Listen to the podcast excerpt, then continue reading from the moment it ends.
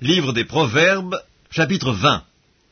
Le vin est moqueur, les boissons fortes sont tumultueuses, quiconque en fait excès des passages.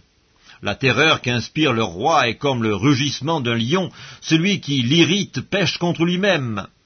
C'est une gloire pour l'homme de s'abstenir des querelles, mais tout insensé se livre à l'emportement.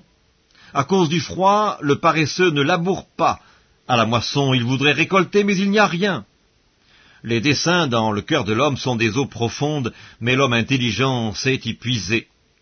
Beaucoup de gens proclament leur bonté, mais un homme fidèle, qui le trouvera?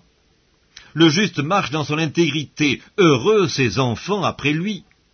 Le roi, assis sur le trône de la justice, dissipe tout mal par son regard. Qui dira J'ai purifié mon cœur, je suis net de mon péché deux sortes de poids, deux sortes d'effats sont l'un et l'autre en abomination à l'Éternel. L'enfant laisse déjà voir par ses actions si sa conduite sera pure et droite. L'oreille qui entend et l'œil qui voit, c'est l'Éternel qui les a fait l'un et l'autre. N'aime pas le sommeil, de peur que tu ne deviennes pauvre. Ouvre les yeux, tu seras rassasié de pain. Mauvais, mauvais, dit l'acheteur, et en s'en allant, il se félicite. Il y a de l'or et beaucoup de perles, mais les lèvres savantes sont un objet précieux. Prends son vêtement, car il a cautionné autrui, exige de lui des gages à cause des étrangers. Le pain du mensonge est doux à l'homme, et plus tard sa bouche est remplie de gravier.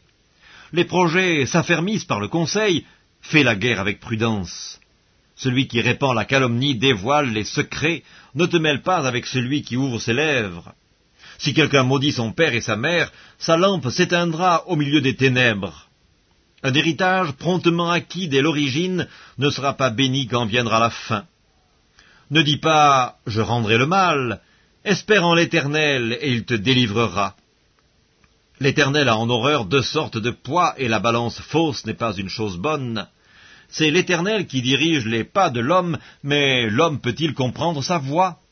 C'est un piège pour l'homme que de prendre à la légère un engagement sacré et de ne réfléchir qu'après avoir fait un vœu.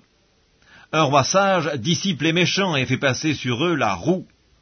Le souffle de l'homme est une lampe de l'Éternel, il pénètre jusqu'au fond des entrailles. La bonté et la fidélité gardent le roi, et il soutient son trône par la bonté.